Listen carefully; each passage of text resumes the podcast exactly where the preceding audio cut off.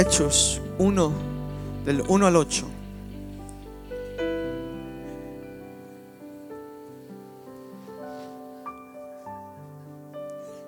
Oh, aleluya. Glorifique el nombre del Señor. Y aquí está su Espíritu Santo. Dice la palabra Hechos 1.8. Hechos 1 del 1 al 8.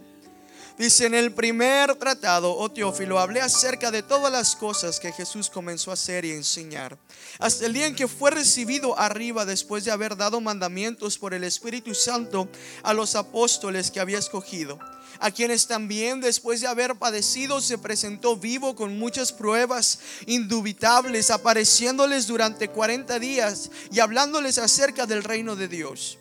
Estando juntos les mandó que no se fueran de Jerusalén, sino que esperasen la promesa del Padre, la cual les dijo, oíste de mí, porque Juan ciertamente bautizó con agua, mas vosotros seréis bautizados con el Espíritu Santo dentro de no muchos días.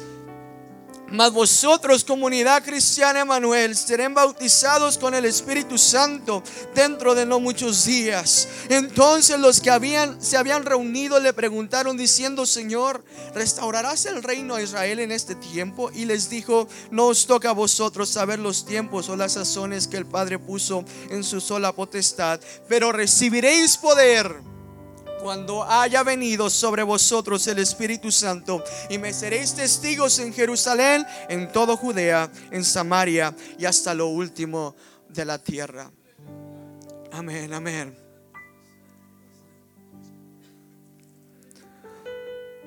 El título de ese mensaje es Lo primordial en la iglesia de hoy. Puede ocupar su asiento, hermano. Lo primordial en la iglesia de hoy. Y lanzo esta pregunta a ustedes. ¿Qué es lo primordial para la iglesia hoy en día? ¿Qué es lo primordial para nosotros como comunidad cristiana Emanuel? Déjeme decirle que no son las luces, no es un sonido excelente, lo primordial no se trata de cuántas personas estemos aquí congregados. Lo primordial es que seamos una iglesia llena del Espíritu Santo. Lo primordial es que su Espíritu Santo habite en nosotros, esté con nosotros, esté sobre nosotros. Necesitamos al Espíritu Santo hoy en día. Y yo creo que si no hubiese sido importante que, que, el Espíritu Santo fuera lo primordial para nosotros, que Jesús no hubiese hablado de él. Jesús no hubiese comentado nada. Lo primordial para nosotros, iglesia, es que usted y yo experimentemos el Espíritu Santo en nuestras vidas.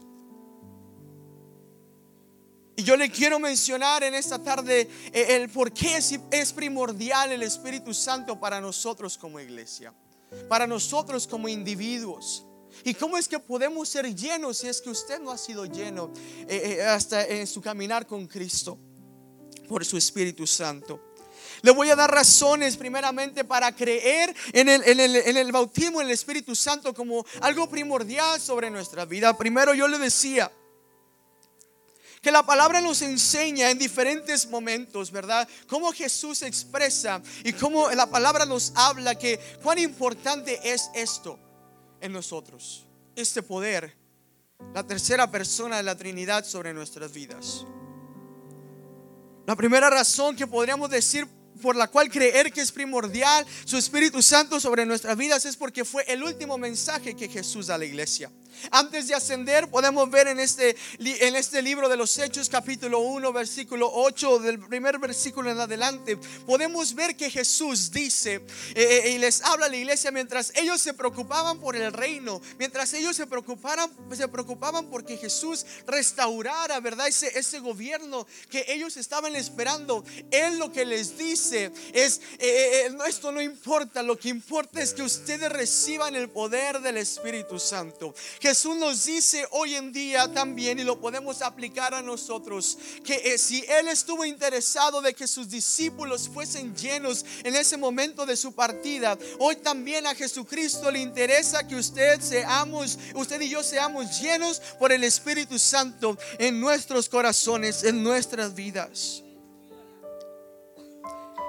Pablo después de haber tenido ese encuentro con Jesucristo, también fue lleno de su espíritu y también se encargó de compartir y de encargarse de que todos aquellos que escucharan el Evangelio de Jesucristo también fueran llenos del Espíritu Santo. Pablo habla, ¿verdad? La palabra podemos encontrar en Hechos 19, versículo 2. Dice, les dijo, ¿recibiste el Espíritu Santo cuando creíste? Y ellos les dijeron, ni siquiera hemos, hemos oído si hay Espíritu Santo. En esta carta, en este mensaje, en esta porción, estamos viendo que Pablo habla a los efesios y les está comentando, ustedes ya recibieron el Espíritu Santo, lo que ustedes ya han escuchado. Ellos dijeron, ni siquiera habíamos oído él. Mi pregunta para ustedes, ¿ya ha recibido al Espíritu Santo? Ya hemos creído en Jesucristo y damos gloria a Dios por ello y eso es hermoso. Pero lo siguiente que usted y yo tenemos que experimentar después de la salvación es la llenura del Espíritu Santo. No podemos quedarnos estancados como una vida de creyentes que solamente este, saben que hay un Espíritu pero que no le han experimentado. Tenemos que caminar con el poder de su Espíritu sobre nuestras vidas. La Biblia también nos refiere como una promesa, la promesa del Padre para nosotros. Si hay razones suficientes para creer que el Espíritu Santo es primordial en nuestras vidas, esta es una de ellas, que es una promesa dada por el Padre para cada uno de nosotros, para toda carne, para cada uno de los que nos encontramos en este lugar, podemos experimentar su Espíritu sobre nuestras vidas. Hechos 1.4 nos habla de esta promesa y estando todos juntos, les mandó que no se fueran de Jerusalén sino que esperasen la promesa del Padre. No se vayan hasta que reciban la promesa del Padre. Esa promesa que fue vigente y pudieron experimentar los discípulos y aquellos 120 que estaban en, ese aposento alto. Esa promesa sigue siendo vigente hoy en el 2017 para todas las naciones, para todos aquellos que creen en el nombre de Jesucristo. Si usted ha creído en Él ahora, usted espere la promesa del Padre. No se vaya de esta noche de aquí del templo de comunidad cristiana cristiano Emanuel de esta área hasta antes de haber recibido la promesa del Espíritu Santo sobre su vida. Si usted no lo ha experimentado, no se vaya de este lugar en esta tarde si no ha sido lleno de su poder una vez más. No se vaya porque esta promesa quiere hacerse vigente en su vida una vez más quiere hacerse palpable en cada uno de nosotros. Otra razón para creer que es importante para nosotros como iglesia es que Jesucristo mismo nos dio este ejemplo. Jesucristo escogió ministrar solamente a través del poder del Espíritu Santo.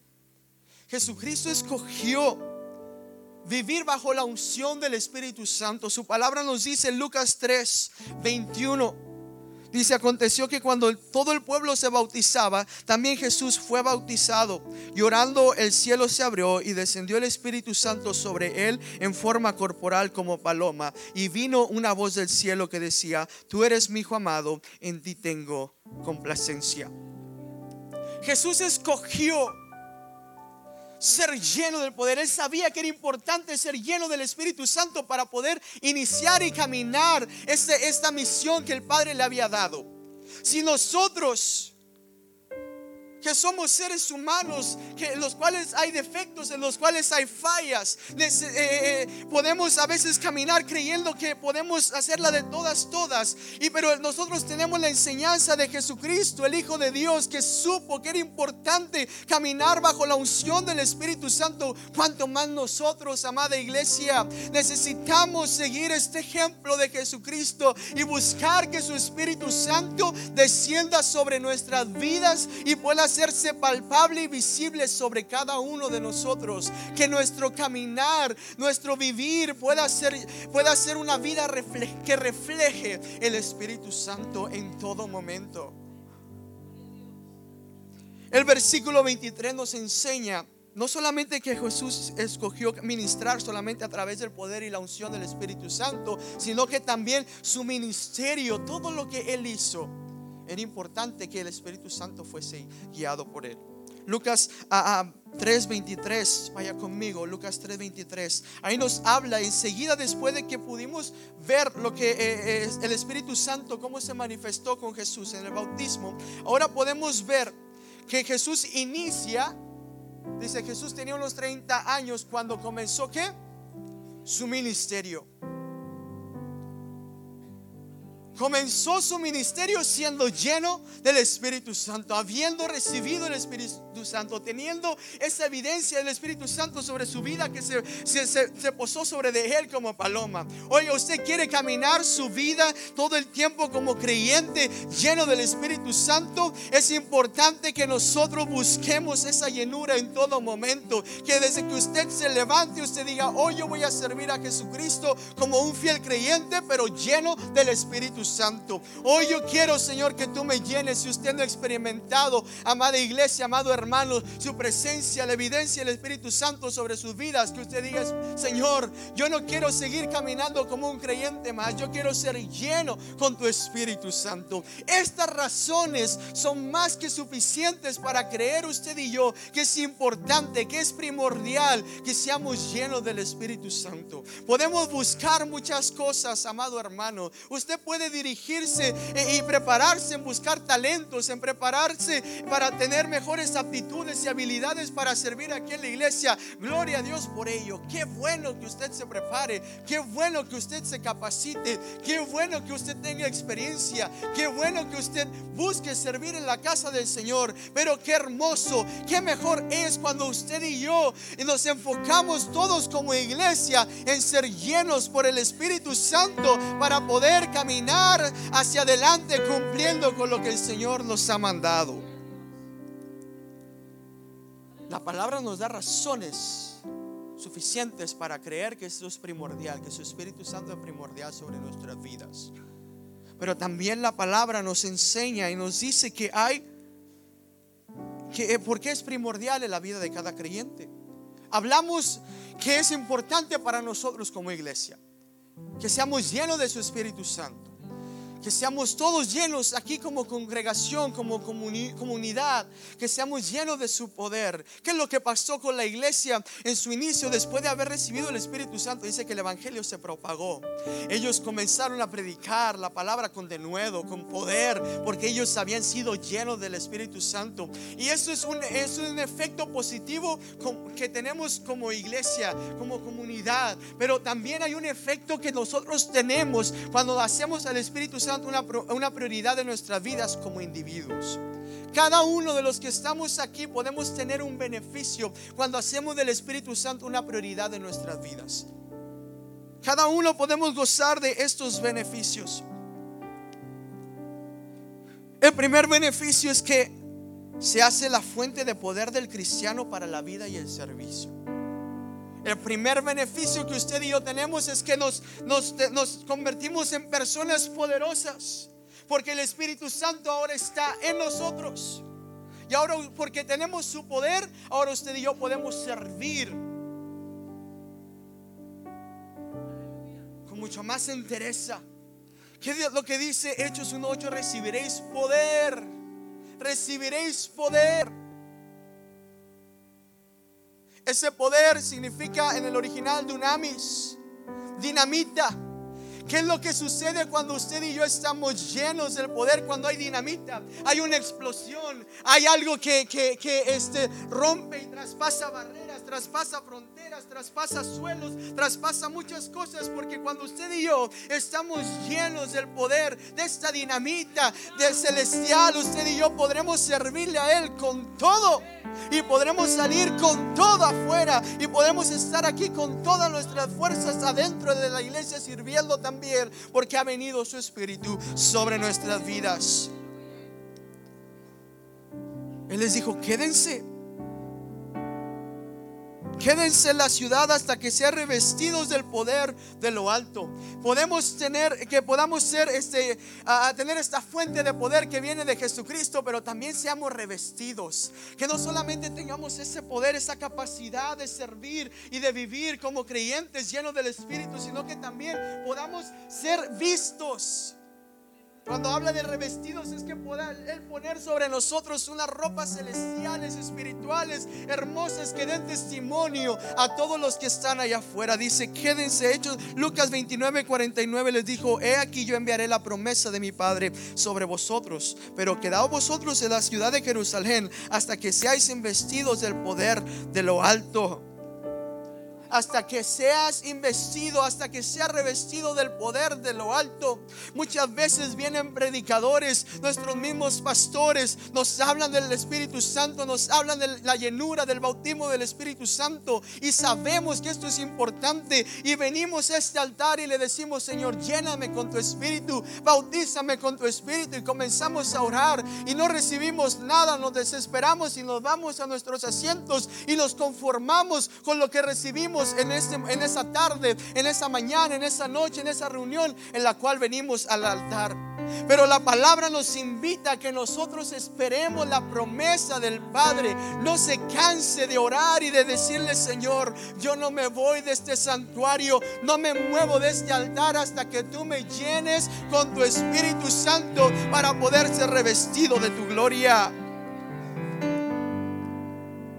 Cuando nosotros hacemos el Espíritu Santo una prioridad en nuestras vidas, no solamente tendremos poder, no solamente seremos revestidos, sino que también afectará positivamente nuestra vida como creyentes. Ya no vamos a ser los mismos. Ah, va a haber un antes y un después de que hayamos recibido al Espíritu Santo sobre nuestras vidas. Va a haber un testimonio diferente. Hechos 1.8 nos habla de esto, no solamente del poder, sino también de que seamos testigos. Cuando usted y yo hemos sido llenos del Espíritu Santo, oiga, la gente allá afuera va a saber, va a conocer, va a identificar que usted tiene algo diferente y que, porque usted se expresa diferente, que usted camina diferente, que usted habla diferente porque ha sido testigo del poder de Dios. Y la gente va a conocer lo que Él ha hecho en su vida porque usted ha podido hacer prioridad al Espíritu Santo sobre usted.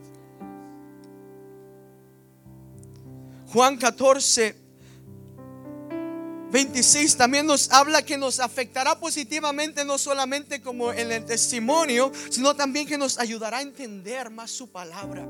Cuando somos llenos del Espíritu Santo, amada iglesia, Juan 14, 26 dice más el consolador, el Espíritu Santo a quien el Padre enviará en mi nombre, Él os enseñará todas las cosas y os recordará todo lo que yo os he dicho.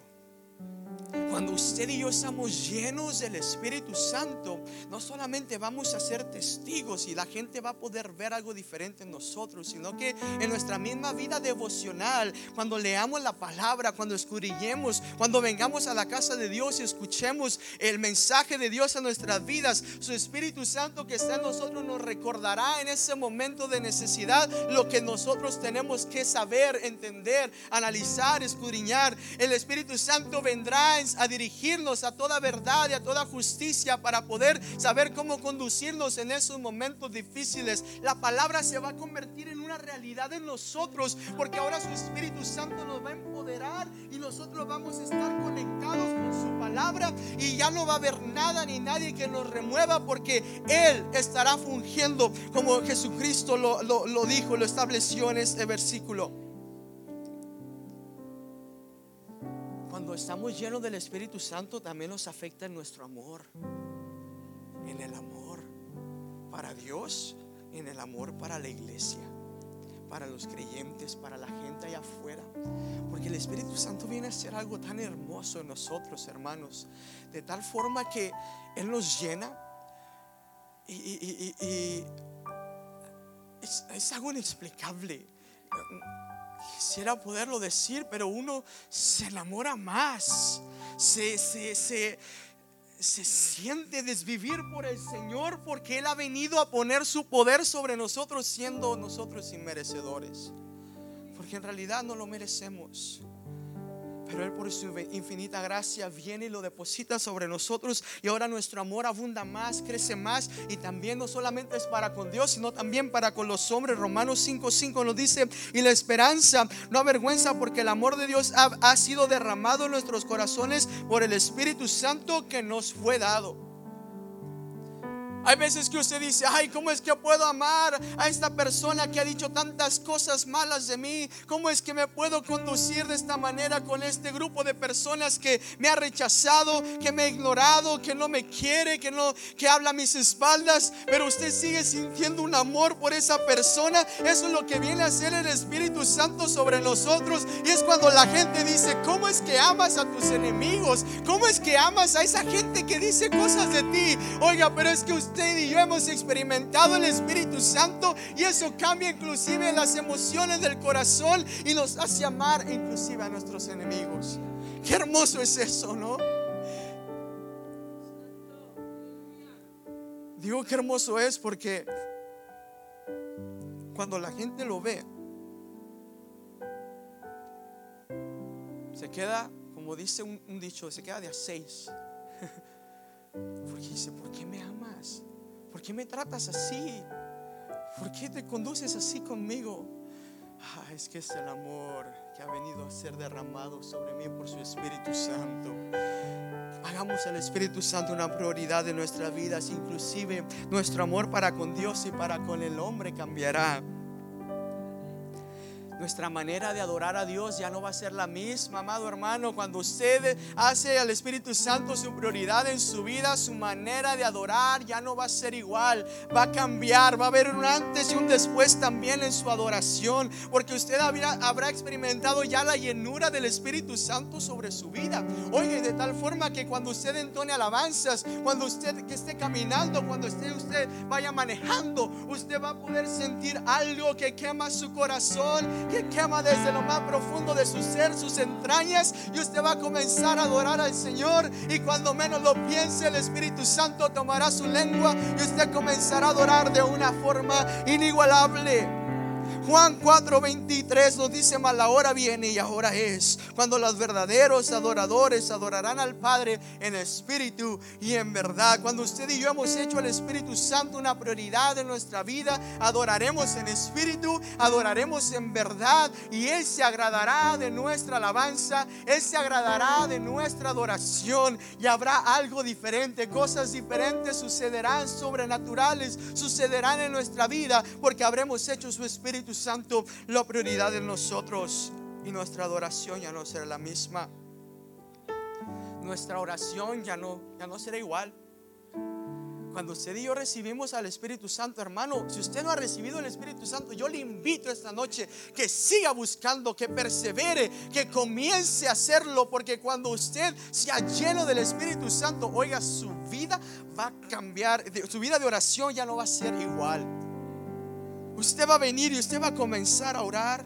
Usted va a comenzar a, dar palabra, va a comenzar a abrir su boca y va a comenzar a, decir ciertas cosas a Dios. Pero oiga, de repente no le ha pasado que dice, ya no sé qué más decir, Señor, ya no sé qué más orar. Pero en ese momento usted le dice, Espíritu Santo, tú intercede. Tú toma el control de mi oración. Qué precioso momento cuando nosotros decimos esto y dejamos que nuestra boca se llene de esos gemidos indecibles que solamente conoce el Padre y comenzamos a orar. Y oiga, cuando nosotros comenzamos a orar en el Espíritu, las cosas cambian en nuestro entorno.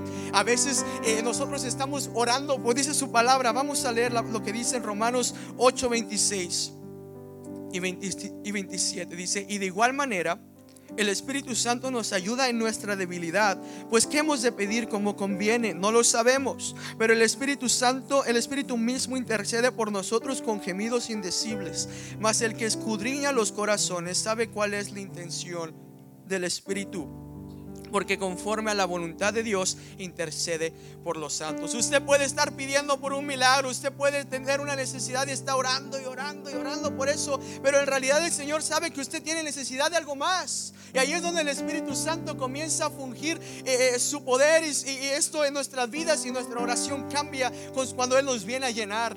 A mí me encanta compartir este testimonio porque lo vivimos en nuestro hogar, en nuestra casa. Yo creo que ya lo he comentado una vez aquí, eh, eh, este, aquí arriba y he platicado ese testimonio. Pero si hay alguien que nos visita aquí por primera vez o si hay alguien que apenas se congregó en este tiempo, le es bueno escuchar esto para que sepa que el Espíritu Santo sigue obrando hoy en día también a través de la oración.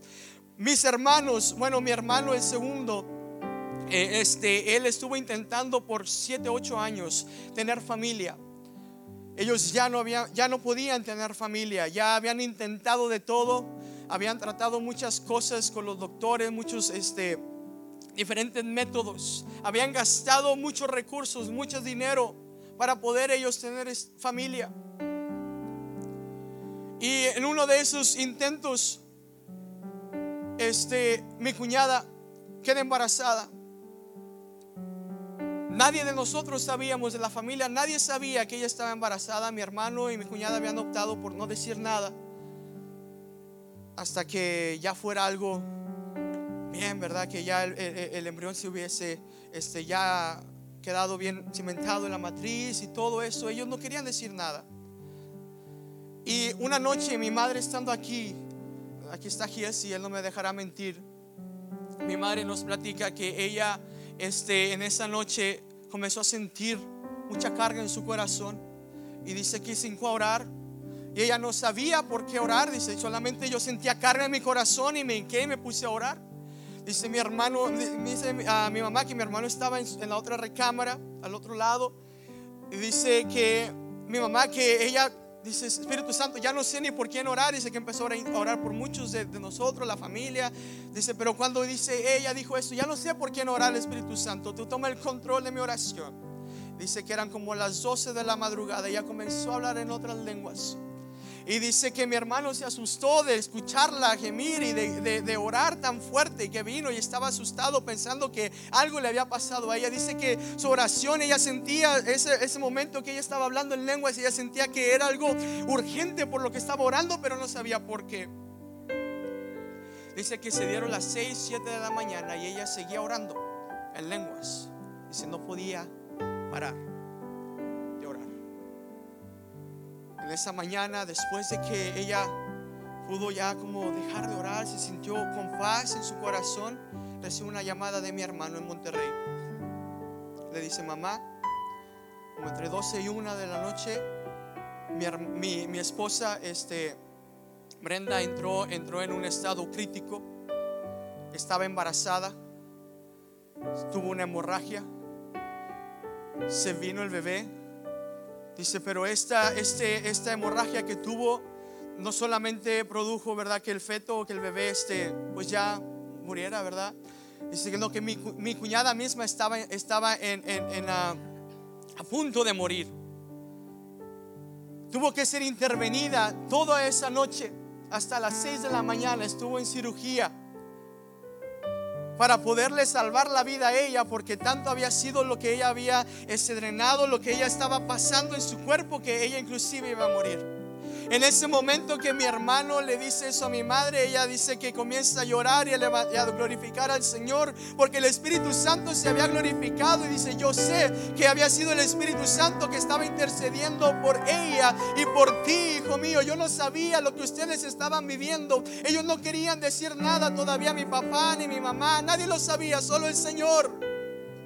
Y en ese momento el Espíritu Santo fue el que tomó control de esa oración. Y a través de esa oración, porque fue llena del Espíritu Santo, pudo ser esta mujer victoriosa. Y ahora es sana por el poder del Señor. Ahora tiene dos hermosas niñas. Después de que esa misma cirugía le dijeron los doctores, no creemos que puedas obtener un hijo. Después de cómo quedaste de esta cirugía, ya no creemos. Si antes tenías una pequeña posibilidad, ahora lo dudamos mucho. Pero el Espíritu Santo es tan grande que cambia nuestra oración cuando somos llenos de su poder. También nos habla que tiene que ser una prioridad de nosotros. Amén. Dele gloria a Dios por ello. Porque su Espíritu Santo nos ayuda a luchar contra la tentación y el pecado. Cuando somos llenos del Espíritu Santo podemos luchar con poder.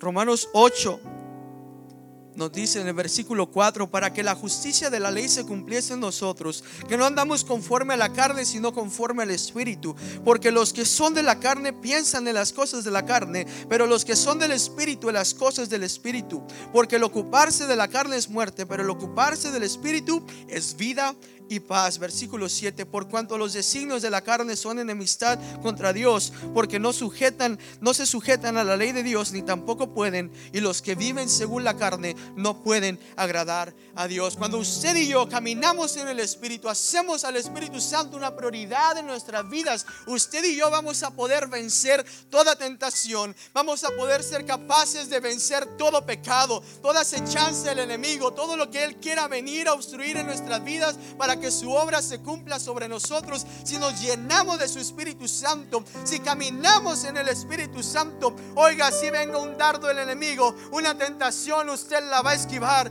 Si venga otro, usted también la va a esquivar. Usted va a poder ser capaz de vencer tentación tras tentación porque su Espíritu Santo ha venido a ser una prioridad en su vida, en mi vida.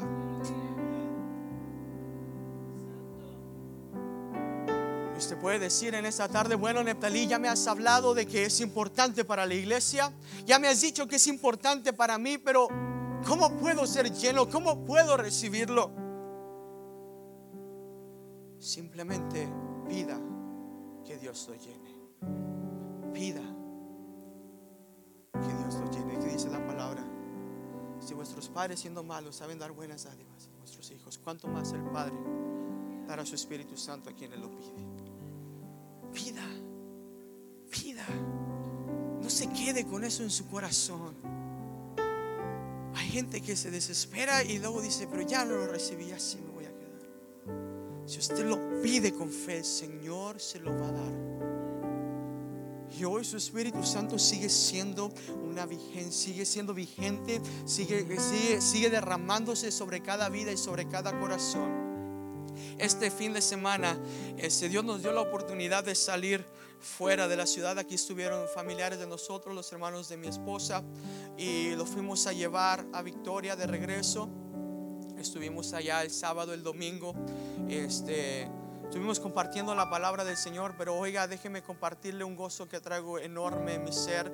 Este, al llegar ahí, nosotros supimos que desde el jueves iba a iniciar un campamento juvenil en la ciudad, un campamento donde se reunieron aproximadamente 200, 250 personas, jóvenes, adolescentes y muchachos de prepa y de universidad. Nosotros teníamos el deseo y la intención de ir y de ver a nuestros amigos y, sabíamos que ya muchos de esos, de esos uh, camperos que andaban ahí no son nuestra generación, nosotros ya, ya estamos grandes, pero queríamos ir a ver y, revivir esos momentos, ¿verdad? De, nuestra, eh, cuando éramos más jóvenes, yo sé que no estoy muy grande, pero este, ya, ya, ya nadie de, mi generación se encontraba ahí, ya eran gente que estaba sirviendo o ya están en otro lugar, pero teníamos la intención de ir y de escuchar la palabra de Dios, venían oradores de otros estados de la República. Y, había habido una efervescencia por ese campamento. La juventud de la ciudad estaba em, emocionada, contenta, porque después de un año iba a volver a ver un campamento a nivel ciudad. Y oiga, usted sabe, los, chavos, los muchachos se, se, desbocan en estas cosas, ¿verdad?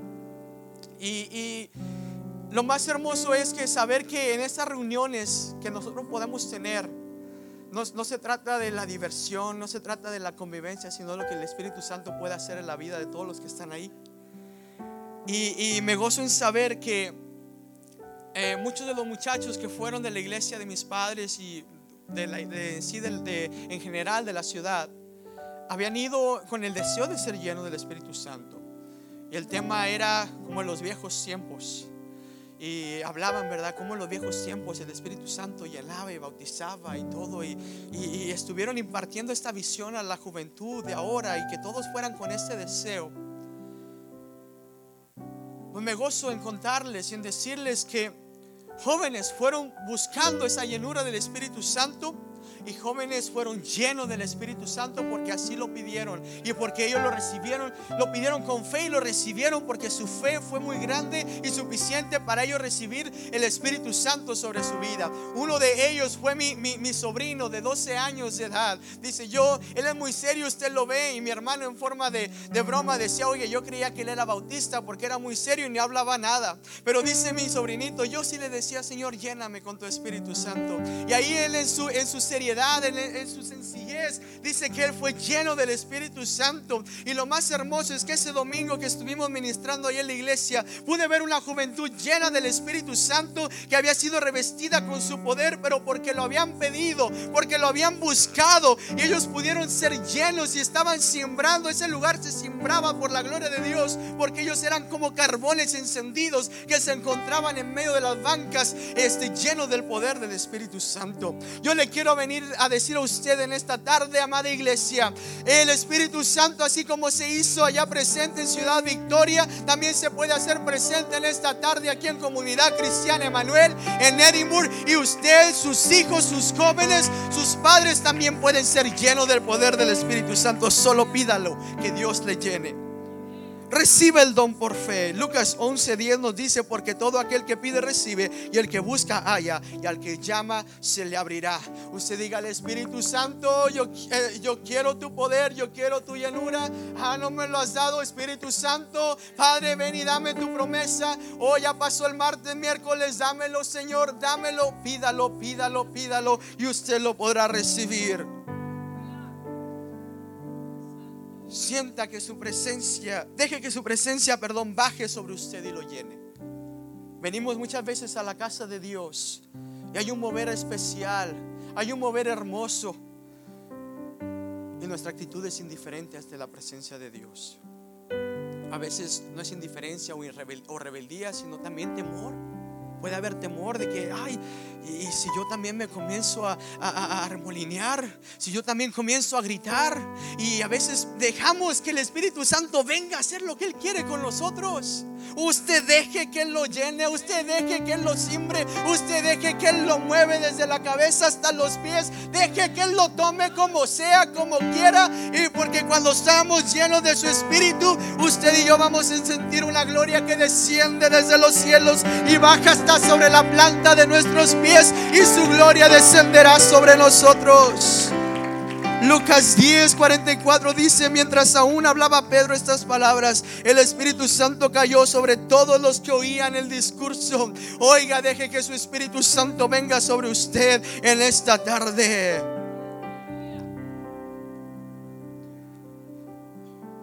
Deje que Él lo tome.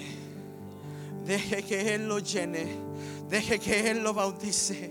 Usted pídalo, usted espérelo y usted deje, no, se, no sea indiferente, no, se, no, no tenga temor, porque cuando venga el Espíritu sobre nosotros, su vida ya no será la misma, nuestra iglesia ya no será la misma, su familia ya no será la misma, porque usted habrá recibido al Espíritu Santo sobre usted. Nosotros somos una iglesia pentecostés, una iglesia que tiene que ser llena del poder del Espíritu Santo. No podemos ser una iglesia que solamente canta y aplaude. Tenemos eh, que ser una iglesia que está llena del Espíritu Santo. Oh.